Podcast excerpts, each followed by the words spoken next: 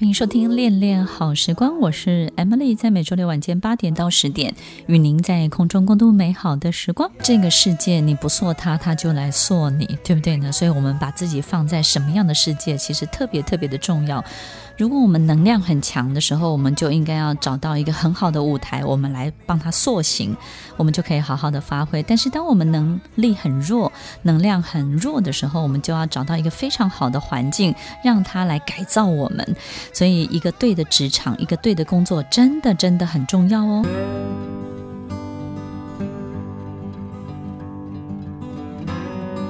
欢迎收听《恋恋好时光》，我是 Emily，在每周六晚间八点到十点，与您在空中共度美好的时光。祝大家新年快乐！在过年前，你已经决定好自己要留在原来的环境里面，还是你要转换跑道呢？其实，一个好的工作就好像我们嫁到一个对的家庭、一个对的婚姻一样，它其实会决定我们经历的很多很多。这一辈子有多精彩、多丰富，对不对呢？我们有时候也很依赖，也非常、非非常期待这一切。可是有时候就会嫁错人呐、啊，有时候就会走走到不对的地方去。以前有一个教授，他曾经跟我讲，他说：“他说，Emily，其实一个有能力的人、有才华的人，都是像一朵花，就是含苞待放。他会有一个含苞待放，或是一棵果树，他会有一个。”长果子，先开花，然后长果子的这种过程，所以呢，它在这个绽放、盛放的过程呢，会比一般人多很多的这种。步骤跟曲折，那他就要许多的这种好的触媒，他才能够把他这辈子完完全全的每一个阶段、每一个步骤都伸展开来。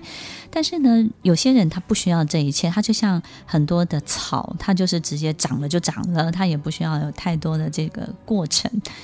我也不知道这样的比喻到底对不对，但是的确，我遇到很多很多在商场、在职场、在这些战场上面很有能力的人，他们的确会需要非常多的触媒。这个触媒包含贵人，包含对的工作，包含对的环境，包含对的领域。只要这些东西只要是对了，就像温度、湿度一样，哇，它就是大放异彩。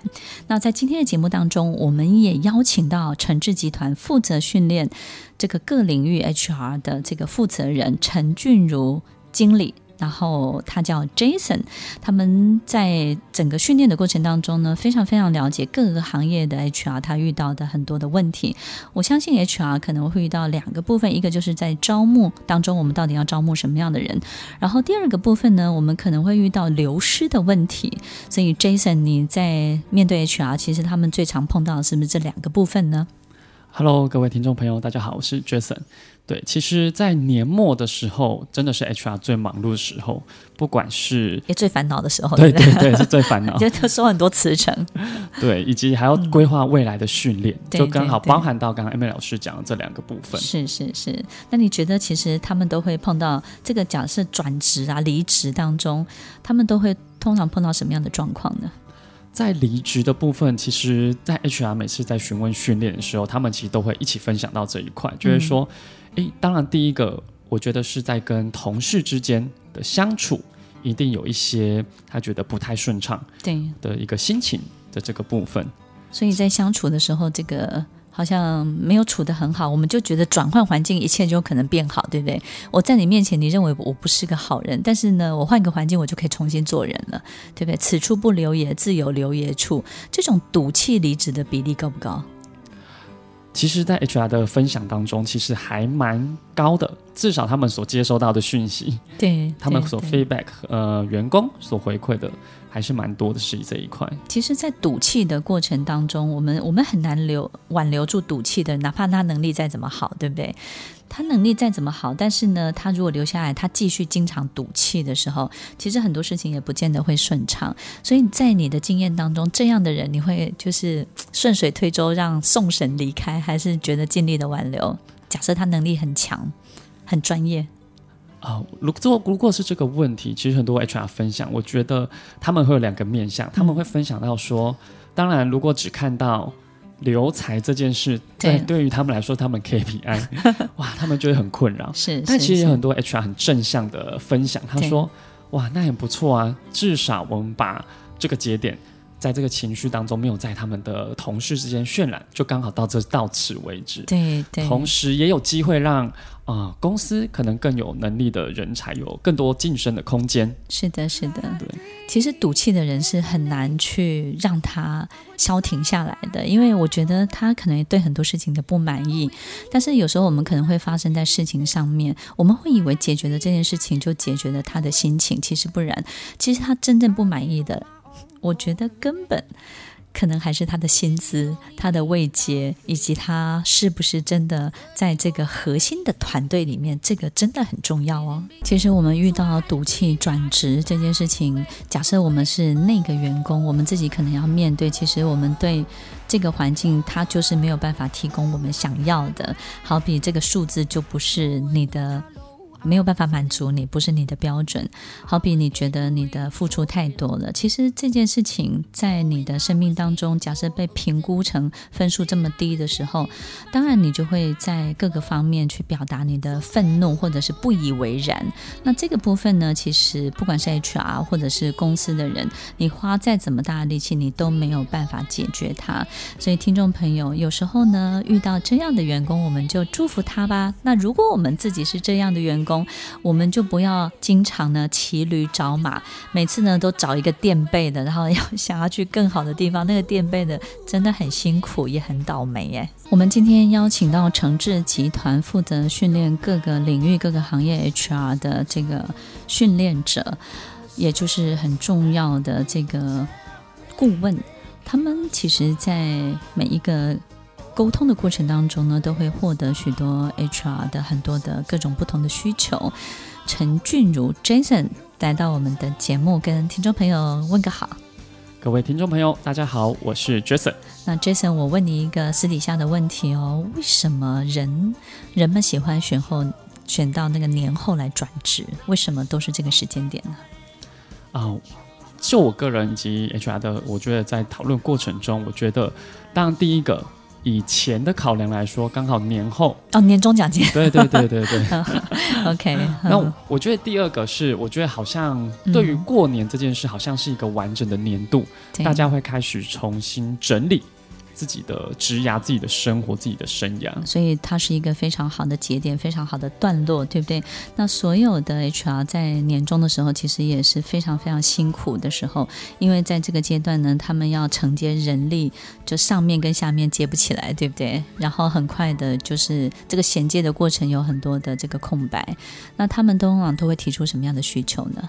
啊，通常他们在年末的时候。当然，第一个他们会想提出说，他要直接规划年度的训练。那我觉得在近年呢，大家在询问的时候，越来越多会针对真的是团队以及特定的。某个群体，他们希望去培训的员工，所以听众朋友，这是一个非常重要的讯息，就是呢，他需要向心力，对不对呢？就大家要忠诚一点，然后要有感情一点，不要这样忘恩负义，对不对？大家对你这么好，所以我们是不是应该要对这个地方要多一点感情呢？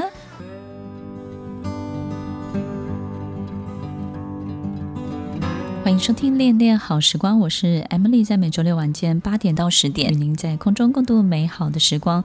在我接触的许多服务的客户当中呢，其实他们都会遇到这种团队的问题。我经常会感受到。就是有很多的客户，他说他的团队呢有很大的状况，然后呢跨部门没有办法沟通。通常跨部门没有办法沟通，都是主事者呢其实带着一个很重要的几位的资深主管。那这位资深主管，那这几位呢都是陪着他打天下。那个就好像以前皇帝啊，有一群跟着他一起打天下的这个臣子。然后有一天呢，这个皇帝当上皇帝了，然后天下平定了之后，就很难去安排这些人。那当他们都是各据一方的时候呢，就各自呢就觉得自己都很强，对不对？就没有办法去服众，呃，不是服众，就是没有办法让彼此服气彼此。所以其实这个跨部门的沟通最重要就是上面的这个领导者本身有没有办法真的去做到融合。有时候呢，领导者本身呢就会很希望。去建立这种敌我意识，对不对？这种敌我意识其实是一个很糟糕、很糟糕的领导方式。但是这种建立敌我意识呢，是最容易领导的，因为我们让这个部门的员工去讨厌另外一个部门的员工，并且视另外一个部门的员工为敌人，对不对？然后我们有时候会觉得说，要解除内患，就要增加外患，内乱要增加外患。所以呢，为了让团队更凝聚，他们就会去制造这种。其他的部门是假想敌，那我觉得这是一个很糟糕的领导方式。但是这样的领导方式其实是非常非常普遍的，对不对？那 Jason，你们经常遇到的也会是这样的需求，对不对？哦，对，我觉得比较特别的是，像这几年新创公司很多，我觉得新，新创的公司，对对对，嗯、新创公司在他们扩大之后，他们几乎第一时间会提出需求，真的就是因为以前就是一小群的伙伴们。其实他们都很一致的，以及沟通都很顺畅。可是当他开始扩大之后，嗯、从十几人公司到八十几人，快一百人，或者是他 IPO 成功之后，对，对不对？或是他被并购成功之后，突然之间就暴增了。对，就暴增之后，发现 在当时的这群伙伴都个别需要去负责一个 team，是一个大部门。是的，是的。我觉得其实那个感觉很有趣，就是说他们会遇到两个问题哦，一个就是嗯。各自会开始去想我的范围可以到多大，以及我可以建立多大的王国，这个是一个想法。然后呢，第二个呢，就是最重要的是这个老板呢，他会不会开始吃醋啊？就是说，这个老板的注意力被太多人分走了，甚至被一个并购的另外一家公司，或者是呢？那个其他的这个注意力就被分走了，于是他就觉得自己不再得宠了，也会遇到这个问题。所以我们会发现呢，其实求救的很多的团队，自己本身的领导者也出现了很多的状况。那我觉得，如果我们要去解决一家公司，这家公司呢要怎么样可以更凝聚？最重要的其实就是这个主事者本身的行事态度，真的太重要了。然后再来就是整个组织本身文化的布达，组织文化的布达，我觉得有两个很重要的重点，就是说。所有的方向有没有 take care 到每一个人，考虑到每一个人？我们有时候会想要做很多事情，但这件事情只是满足某些人的渴望，或是满足某些人他的企图。但是，如果我们做的事情所有东西是够大的，并且能够去 take care 到很多很多部门的共同的进步，我觉得这件事情真的很重要。然后第二个，适度的竞争当然是非常好的，但是去制造假想敌这件事情，敌我意识，也就是呢，其实这样的呃部门的领导人，其实会把很多的敌人呢放在里面，不是在外面。其实我们真的要去打的是天下。而不是打内部的人，对不对？有时候我们会觉得说，在老板面前，我只要赢他就可以了。其实老板更需要的是你去把市场给开发出来。其实有时候重点放错的时候呢，我们就会好像花很多力气在解决人这件事情，对不对？对，其实大家也常常会选。我觉得在特别是不仅是刚刚提到的新创，在这阵子也有许多传产，其实他们是家族事业。家族事业，对，他可能二代接班，嗯、所以对。他们来说，有一部分的主管是很呃资深，可能跟着他的长辈，是的，是的，但有一部分是后来也比较呃年纪比较轻，嗯，但其实也在公司有一定的资历了，对，所以有时候他们也会提到说，到底在这样不同的部门。一样的职位，可是却有年纪、年资的不同的，这样他们的互动会希望如何去协助他们？就是这个长辈跟这个新这个新接手的这个。呃，第三代对不对？或者是第二代，他到底要怎么去沟通？其实我觉得尊敬是很重要的。但是呢，我们可能有时候会觉得说，怎么样可以让他们听我们的话？其实我觉得我们必须要去面对一件事情，它就是两代之间的事情。那我觉得一定会有一个很重要的时间点，你必须要去行走在这样的中间地带。然后这个中间地带呢，会形成一个非常好的缓冲的空间。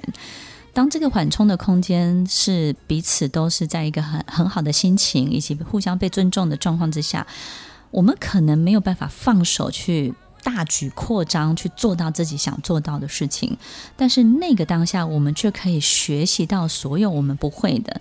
所以，听众朋友，其实如果你是新创公司，或是你是家族事业，或是我们在衔接两间不同的公司，衔接两代之间，我们有很大的困扰的时候，我们必须要接受，其实有一段缓冲的空间跟时间，对于一家组织文化在推展的时候，其实是非常重要的一个时间点哦。我们会觉得一个人如如果没有团队的向心力，没有凝聚力呢，他可能就会好像要离开呀、或者是背弃大家，转身就走。其实有时候我们会觉得，为什么你要离开？那我们可能从来没有想过，就是他从来没有进来过呢。在我服务的好多客户当中呢，其实可以提供很多很有趣的经验跟听众朋友分享。我发现啊，会离职的人，通常呢本来就是这个一只脚在外面，一只脚在里面。其实他们并没有全力的投入，他们总是在很投入的时候呢，又踩着刹车。在很多状况之下呢，其实也非常的观望。然后呢，有时候很认真努力的做一件事情，那完了之后呢，其实又当一个旁观者，他没有办法一直持续持续的去投入，或者是把自己最大的精力，然后最大的能量付出，他总是。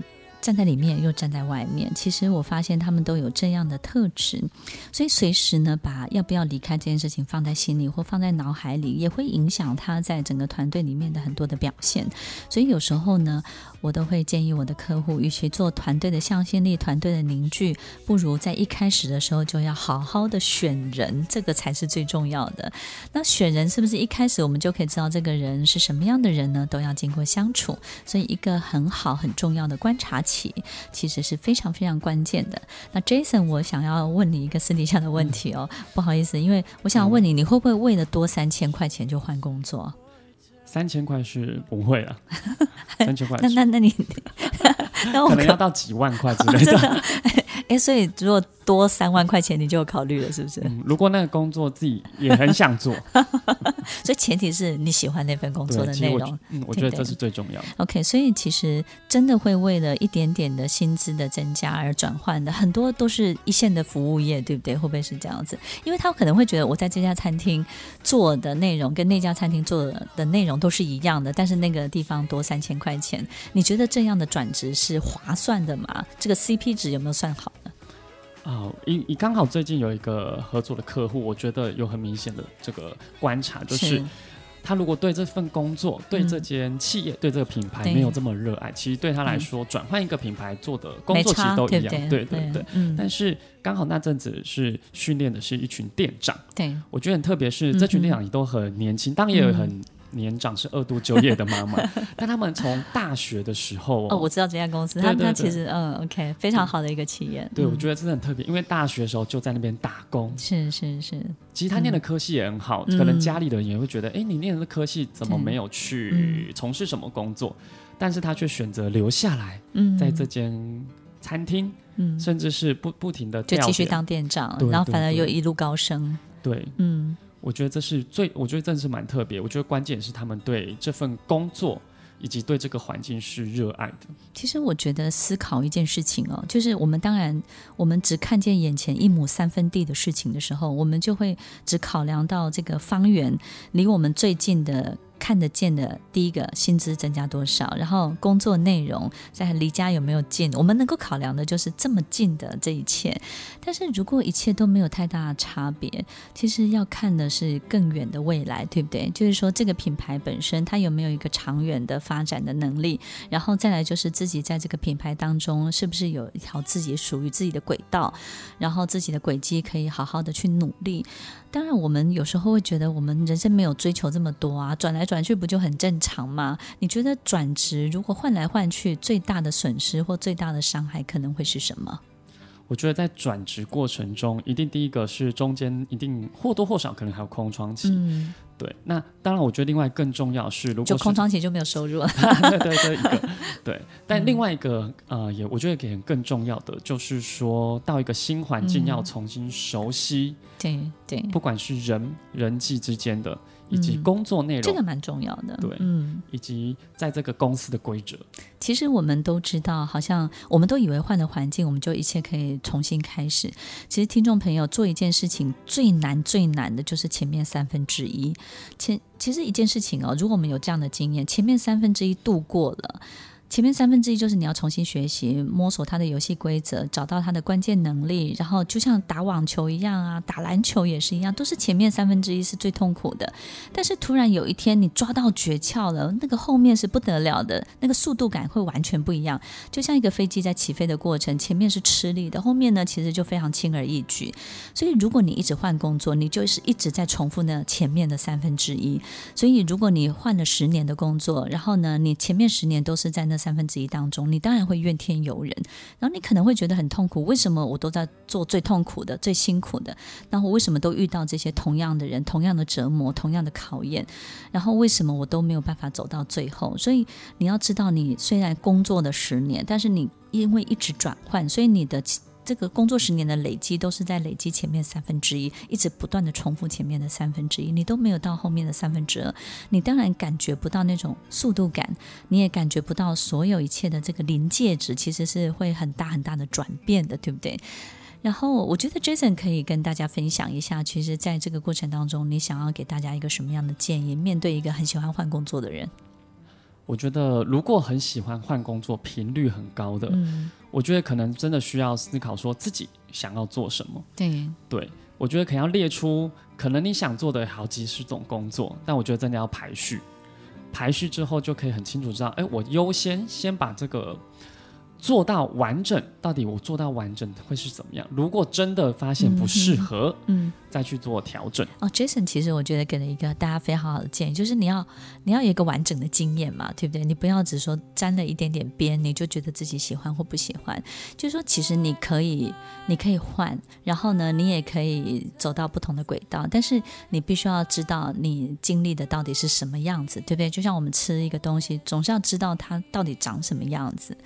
所以，听众朋友，其实不管我们在转换的过程，或者是在经历每一个我们觉得很很痛苦的这个阶段，其实熬过去，让整件事情完整跟满足这样的经验，对我们是非常非常重要的。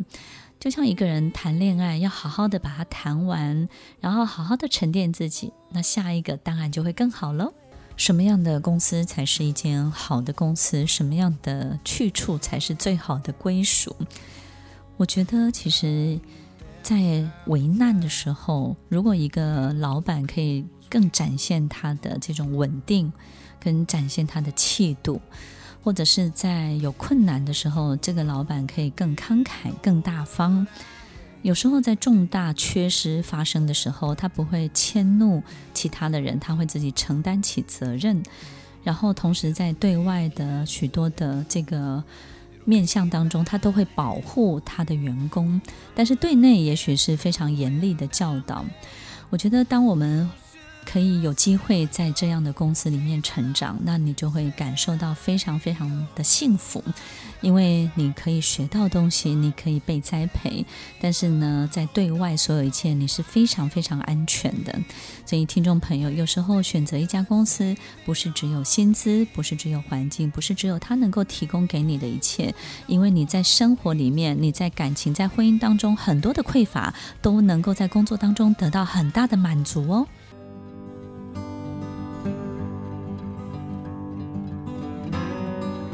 收听《恋恋好时光》，我是 Emily，在每周六晚间八点到十点，与您在空中共度美好的时光。Jason，你觉得一家好公司它要具备的指标，跟你要看见的，不管是征兆，或者是你觉得至少它的条件是什么？一家好的公司，我觉得要选择一家好的公司，我觉得很关键是你在准备要进入面试的时候，嗯，对，其实这也是很多来诚挚上课。就是个人进修的学员常分享的，就是说我进到这间公司，我是否能够在第一时间，不是只了解很基本的所谓待遇或者是基本的条件，他能够跟你谈的是你，诶，你未来可以做到什么，以及在这间公司可以给你什么环境。很多人都会问我说：“哎，那个 M M Emily 老师，如果你这个在 interview 的时候，你通常都会问什么问题？”所以我想问 Jason，你通常都会问什么问题？很多人就会问说，当然最基本他会问说待遇啊，oh. 就是希望待遇是多少，这是还是必 必要的。OK，对。那什么样的人会让你眼睛为之一亮？我觉得有人会问说，那我在之后是不是有机会可以做到什么？OK，领域这是非常什么工作？然后，如果这个人也得到公司非常正面的回复，那我觉得就就成为他选择的一个很重要的指标，对不对？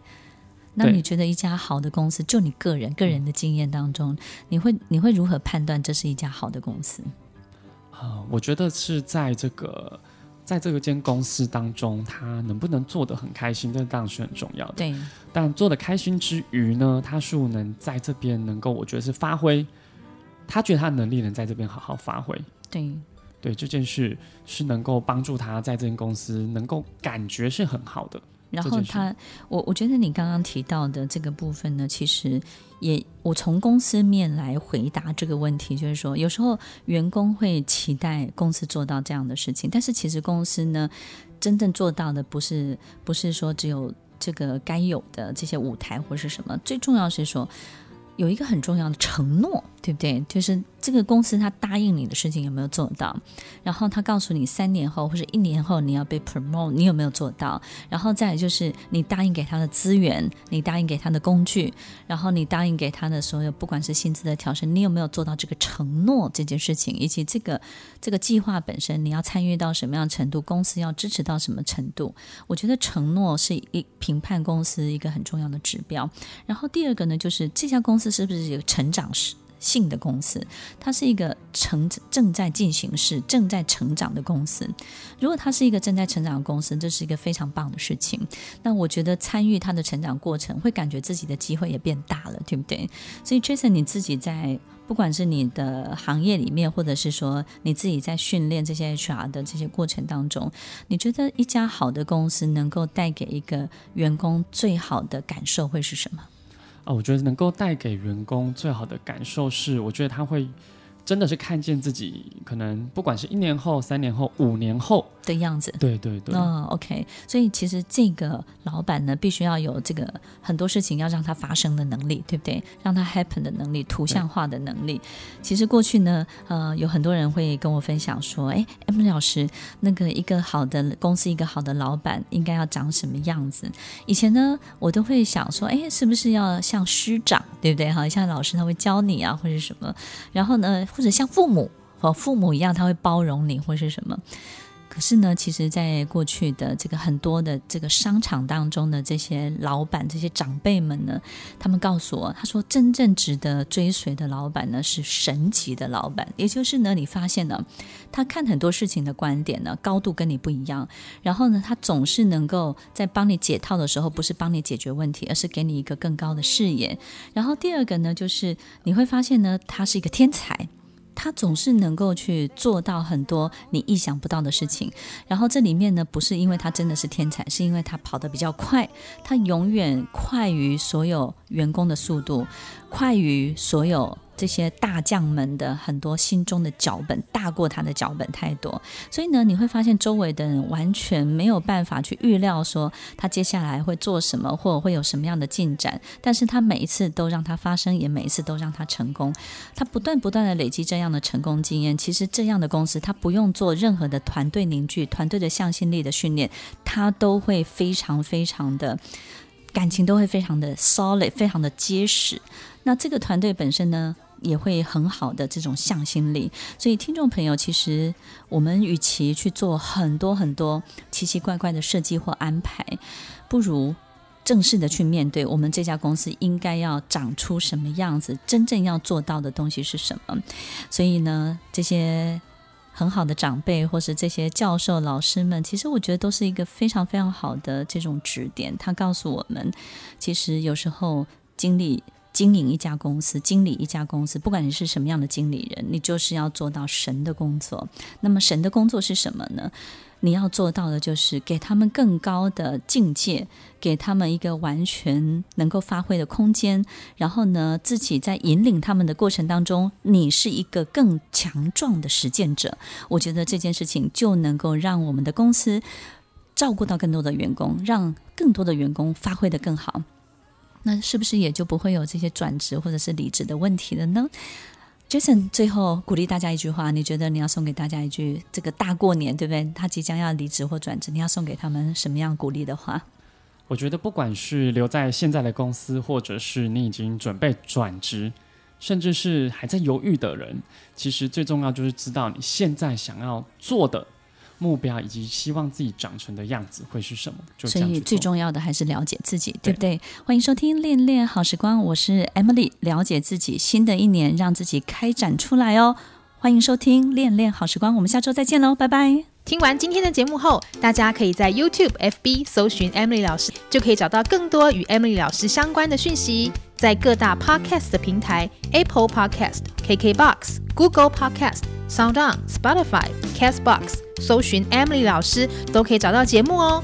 欢迎大家分享，也期待收到您的留言和提问。我们下次见，拜拜。